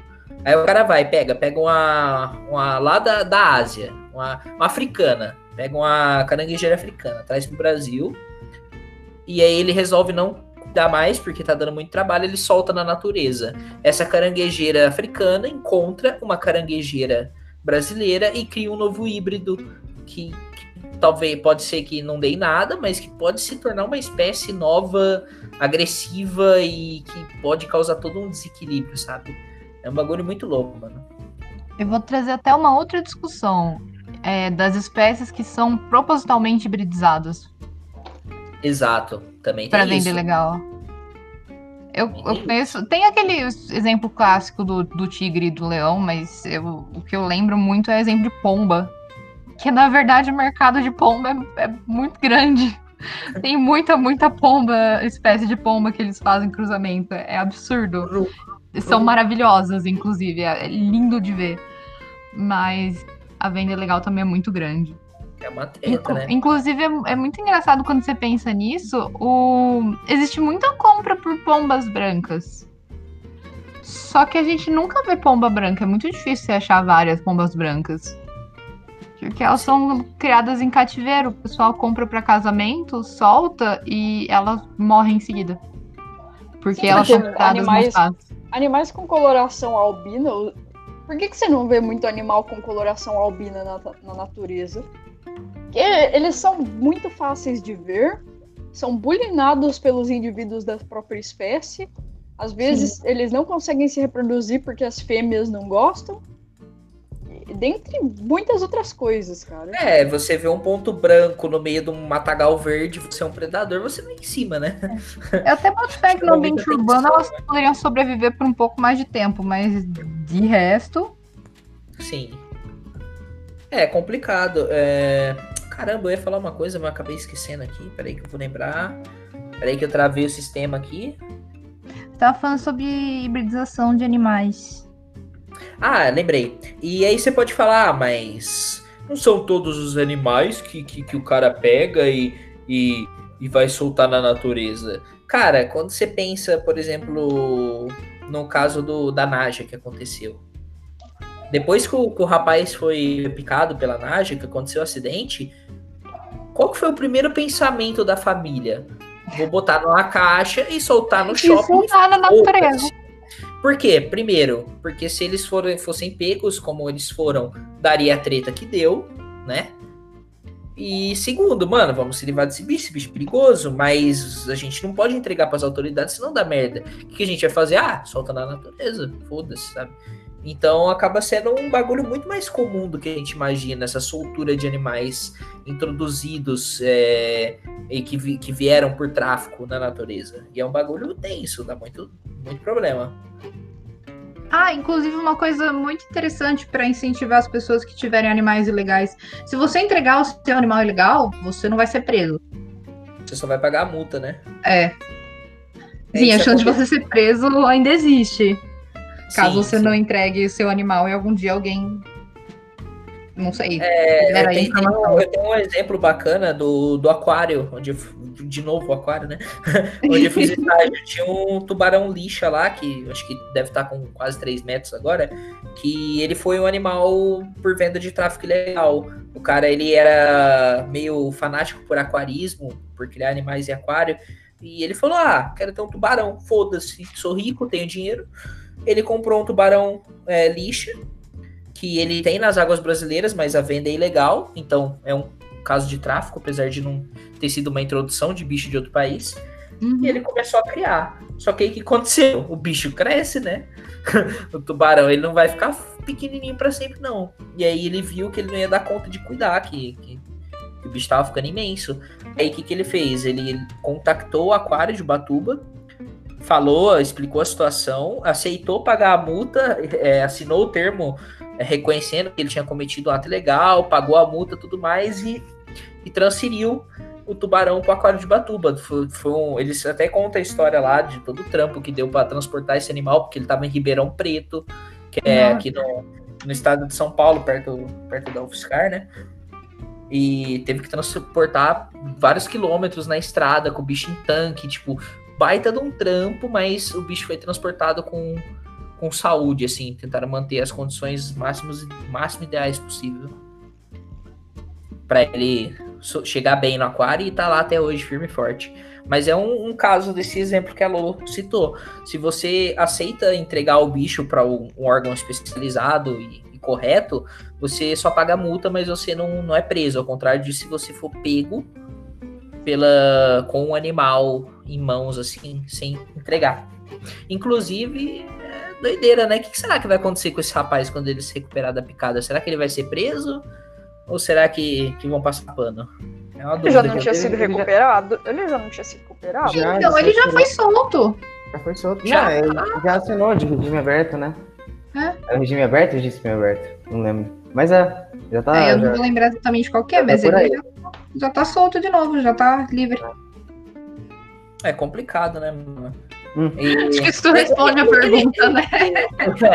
É. Ele era o mandante do rolê todo? Ou ele foi graças a ele que descobriram aquela rede? Mas ele não era necessariamente o mandante. Isso é um bagulho que, que eu não, não, não fiquei sabendo muito bem, vocês sabem? Alguém ficou sabendo? Não, cara. Eu sei Não que sei graças é ao, ao fato ele descobriu toda uma rede de tráfico de animais que acontecia em Brasília e tudo mais. Mas É, eu não que sei eu saiba, ele revendia os animais. Ah, pode crer. Não, eu não sei se ele pegava, tipo, acho que não, né? Acho que ele só comprava ou pegava dos caras e revendia. É, provavelmente. O cara só importava mesmo. É. Mas é, a gente vê que, né? E até, até quando não é. Agora pensando nesse lance de, de introdução de espécie, até quando não é. O, o, ocorrem acidentes também, né? O famoso caso da abelha africana, que eu acabei de lembrar aqui, cara. Nossa, A abelha africana foi é, um acidente, foi um completo acidente, cara. Tem até o nome do cara que tava trabalhando com a, com a espécie para tentar fazer uma hibridização, né? Que fosse é, benefi- beneficiasse o, o- economicamente, maior produção de mel e etc. E aí a abelha, a abelha escapou. É, se eu não me engano, era perto de Rio o... Claro. Era um rolê assim, eles queriam hibridizar essa, essa abelha, porque ela tinha uma maior produção de mel, com a abelha brasileira que tinha um comportamento menos agressivo. Alguma coisa nessa pegada, se eu não me engano. Posso estar falando errado, É, mas era alguma Era coisa assim. Warwick, assim. Warwick Só- 7. Só que aí deu merda, né? Deu merda. Hoje já, é, já compreende quase o continente americano. É impressionante. Como aqui do lado de Rio Claro, cara. Sim, cara. E, Acho que tem e é um uma número. abelha agressiva mesmo. Tem até um número. Será que tem aqui? Eu consigo achar? Foram Algum- 26. 26 enxames. 26 enxames de abelhas. Nossa. 26 enxames de abelhas nessa região. E deu no que deu. Pois é, mano. Ah, é, me sinto muito mais segura. Essa é uma espécie que se picar é, é tchau, Lorena. Eu vou direto pro hospital, viu, gente? um Então, abraço e um beijo no coração. Abelha assassina. Eu adoro os nomes populares que eles dão. Abelha assassina. Abelha assassina. É tipo uma pegada de serial killer, né? Eu imagino muito uma abelha vestindo um sobretudo com, com a pistola e o silenciador no bolso, assim, sabe? Ah, o motivo da existência dela é matar humanos. e ela Sim, tem um mano. cigarro assim pendurado na boca, assim, maravilhosa. E uma tatuagem. E uma tatuagem. Ai, que É, que- fofo, uma abelha de tatuagem, mano. Que geralmente é, é amarelo e preto. Mano, eu fico imaginando, tá ligado aquelas imagens lá. Lembra do Bob Esponja Gangster? Bom dia. Então, só que, só que em vez disso, o, o- com, com, aquele, com aquela abelha do B-Movie, velho. Ai, meu Deus, era mais ou menos isso que eu tava imaginando também. É tipo uma abelha do B-Movie gótica, de sobretudo, um Ray-Ban, um cigarro na boca e uma pistola com silenciador que fica na bunda dele. Eu já tô imaginando um detetive dos anos 30. Vocês estão processando a imagem na cabeça, né? Na minha cabeça era real um detetive dos anos 30. Tinha até aquele chapéu lá, mal bonitão. Mas tinha arma na bunda? Agora tem. É porque é é referência ao ferrão, ferrão na bundinha. da Sim. abelha. Não tinha antes, mas agora tem. Agora tem, agora a gente já criou a imagem. E agora que a gente tem a nossa abelha assassina mentalizada, agora a gente consegue imaginar como que é o enxame delas. Imagina um monte disso, um exército disso. Assustador, No mínimo assustador, dá, dá no um mínimo. É. frio na espinha, assim, né?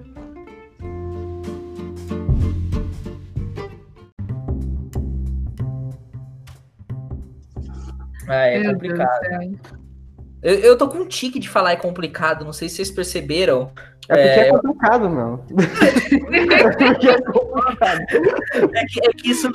é, eu- às vezes eu converso tanto sobre tema complicado, eu uso tanto se é complicado, que ele virou um tique, que às vezes eu tô numa conversa que não é nada complicada, é uma conversa relax, assim, de boa. E aí eu lanço um. É, é complicado. é, é- é um bagulho muito louco, velho. Bom dia, Marcos. É complicado. É complicado. Bom dia. É complicado. Bom dia é Não é complicado. Não é fácil. Não é fácil. Pute, criança. Ah, bom, acho que a gente pode, para fechar o programa, falar um pouco de uma, uma coisa mais otimista, né? Já que a gente tratou tanto sobre problemáticas aí, bateu na tecla de tantos problemas, que são os programas de resgate, né? E o que, que acontece com esses animais depois que, que eles são resgatados, esses cativeiros, essas vendas ilegais, né? Vocês têm alguma ideia do que acontece pela experiência de vocês? Ah, eu já vi alguns centros de reabilitação. Então eu sei mais ou menos algumas coisas que acontecem. Mas, assim, especificamente, você quer que fala? Mas no geral mesmo, pro, pro ouvinte ter uma ideia do, do que, que, do que, que as pessoas que trabalham com reabilitação e com resgate, o que, que elas fazem, o que, que tenta ser feito com o animal quando ele é resgatado e caso não dê certo, ou caso dê certo, o que acontece. É, normalmente esses animais chegam pela polícia, né? Se não pela polícia, eles chegam ou transferidos de zoológicos, ou através de doações, no caso de algumas pessoas que entregam seus animais ilegais. E em seguida, eles são colocados, tipo, numa quarentena, onde eles vão ser avaliados é, fisicamente para ver como tá, se eles estão, como tá a nutrição deles, como que tá, se eles estão doentes, se eles precisam de alguma coisa. É, em seguida, eles vão ser transferidos para outra ala, onde eles vão ficar sendo tratados. E no momento em que eles já estiverem aptos a começar o trabalho de re- é, reintrodução, né? Na verdade, seria reeducação primeiro. Eles vão ser transferidos para. Eu vou falar, eu vou falar jaulas, mas não é exatamente. Não é um lugar muito pequeno, tá? Não é pequeno, o que eu quero dizer. É grande, é um lugar no mínimo adequado. Recintos, recintos. Isso, recintos, muito obrigada. Eu fiquei com jaula na cabeça e não consegui pensar em outra palavra. É, jaula, jaula é só meio agressivo, né? É, então, muito obrigada. Recintos é, com outros animais, que eles possam começar em, a trabalhar a parte social, né? E fazer essa reeducação, onde alguns biólogos ou e veterinários juntos vão começar a trabalhar com eles, até que eles sejam considerados aptos novamente para voltar para a natureza, ou caso eles não sejam, eles vão continuar vivendo naqueles recintos para sempre. É isso aí. É, você explicou perfeitamente, tipo, é sabe? Caraca, mano. Nossa, fiquei até sem o que falar aqui. Eu até, até ficar quieto aqui. Vocês querem acrescentar alguma Porque eu coisa? fui e foi muito legal. Inclusive, caso vocês estejam em Araras, eles, eles fazem alguns trabalhos é, de educação ecológica de vez em quando. Você não vai ver os animais reabilitados, porque a gente não quer estressar eles. Então, mantém eles em locais separados. Mas de vez em quando você pode ver algumas araras que estão para ser reintroduzidas no, no ambiente. É bem legal. Parece bem bacana mesmo. É... Bruninho, Júlio, vocês querem complementar com alguma coisa? Cara, Ela, ela falou basicamente tudo, cara, pra mim. Ela, ela lançou a braba, famosa. E eu acho bacana, assim, só pra dar um adendo, assim, um spoiler de um programa futuro, é, quando esses animais eles não conseguem serem re- reintroduzidos, como a Lorena falou, eles ficam para sempre. Muitas vezes esse ficar para sempre é, é em zoológicos ou aquários. E é daí que tem a grande importância de conservação, uma das grandes importâncias de conservação dos zoológicos e aquários. Muita gente critica zoológico achando que é, que é só exposição de animal. Gente, esse conceito de zoológico só como exposição é um conceito dos anos 70, 80, galera. Vamos se atualizar aí. Vocês estão atrasados. É, vocês estão meio atrasados. Zoológico vai muito além disso hoje. Zoológico é um grande lugar de conservação, assim, de espécies que não puderam voltar para a natureza, de espécies de extinção, onde acontecem muitas pesquisas também, inclusive, com essas espécies, para melhorar cada vez mais a conservação. Eu não vou adentrar muito nisso para não tirar o, o, o assunto do próximo do, do, de um próximo programa futuro sobre os zoológicos que a gente pretende fazer aí. Mas só dando um adendo aí, galera. Não critiquem os zoológicos, defendam os zoológicos. Sim, eles são muito importantes no trabalho de educação ecológica. É muito Também, bom nossa, é um papel muito grande. Bom, e eu acho que a gente pode fechar o programa por aqui. Vou falar para, vou chamar cada um de vocês para darem uma opinião pessoal aí, um, um fechamento do programa aí. Pode começar aí, quem quiser aí, quem quer começar. hum, É, Bruninho, você fez. o que você achou desse programa, Bruninho? Conclusões, conclusões. veio tudo junto, entendeu? Aí eu soltei só. um, "Ah", aí travou assim. Ah, cara, eu acho que a gente, pelo que a gente discutiu hoje, o negócio é, é lá embaixo, é uma discussão pesada, profunda. A gente não trouxe respostas, mas a gente tá, mas é bom que muitas vezes a gente não pensa nas coisas, né? Sim. Então, quando a gente para para pensar nas coisas, a gente passa a observar os detalhes relacionados àquilo. Talvez você nunca tenha, o ouvinte nunca tenha parado e refletido sobre isso. E espero que o que a gente disse hoje, os levantamentos que a gente deu, experiências pessoais dos integrantes daqui tenham trazido alguns tipos de informações que podem te ajudar a tirar suas próprias conclusões a respeito. Perfeito. É, Lô, conclusões? Ah, eu acho que eu vou falar uma coisa mais para quem ainda quiser ter algum animal que seja diferente dos animais que a gente considera domésticos. Pesquisa muito, é, veja, considere se esse ambiente que você tem é adequado para esse animal. Pesquisa se você tem como adquirir esse animal de forma legal. Se ele for legal, pesquisa os locais, tenta descobrir os melhores que tenham certificados para que você tenha certeza que está vindo de uma boa origem, que esse animal está sendo bem cuidado, que ele não está sendo explorado. E aí, meu bem, vai que é tua, entendeu? Mas se não for esse o caso, vale a pena você pôr um animal numa condição abaixo do ideal, fazer mal para ele? Só porque você quer. Então, assim, essa é a minha mensagem que eu quero deixar para quem ainda estiver pensando em ter algum animal desses diferentes. Maravilhoso. Jules, ficou quietinha aí na parte final do programa? Dê suas conclusões. Análise, mano. Análise.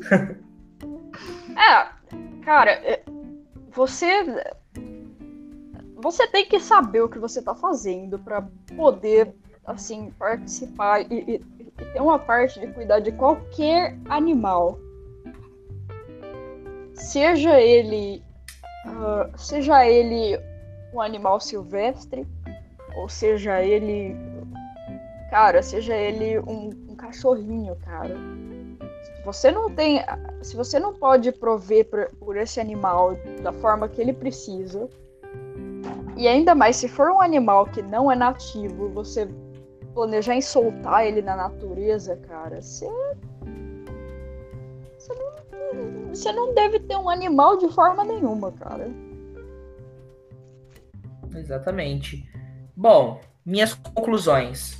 É, vou usar um pouquinho a conclusão de vocês, vou, vou ser cuzão e, e usar uma, um pouco do que vocês falaram. Como o Bruninho falou, a gente não trouxe nenhuma grande resposta aqui, mas esse é o intuito do programa, a gente não quer espremer a verdade na cara de vocês, nem dizer que a gente é dono da razão, nem nada do tipo, a gente só quer ter uma conversa, um papo sério, só que não, tá ligado?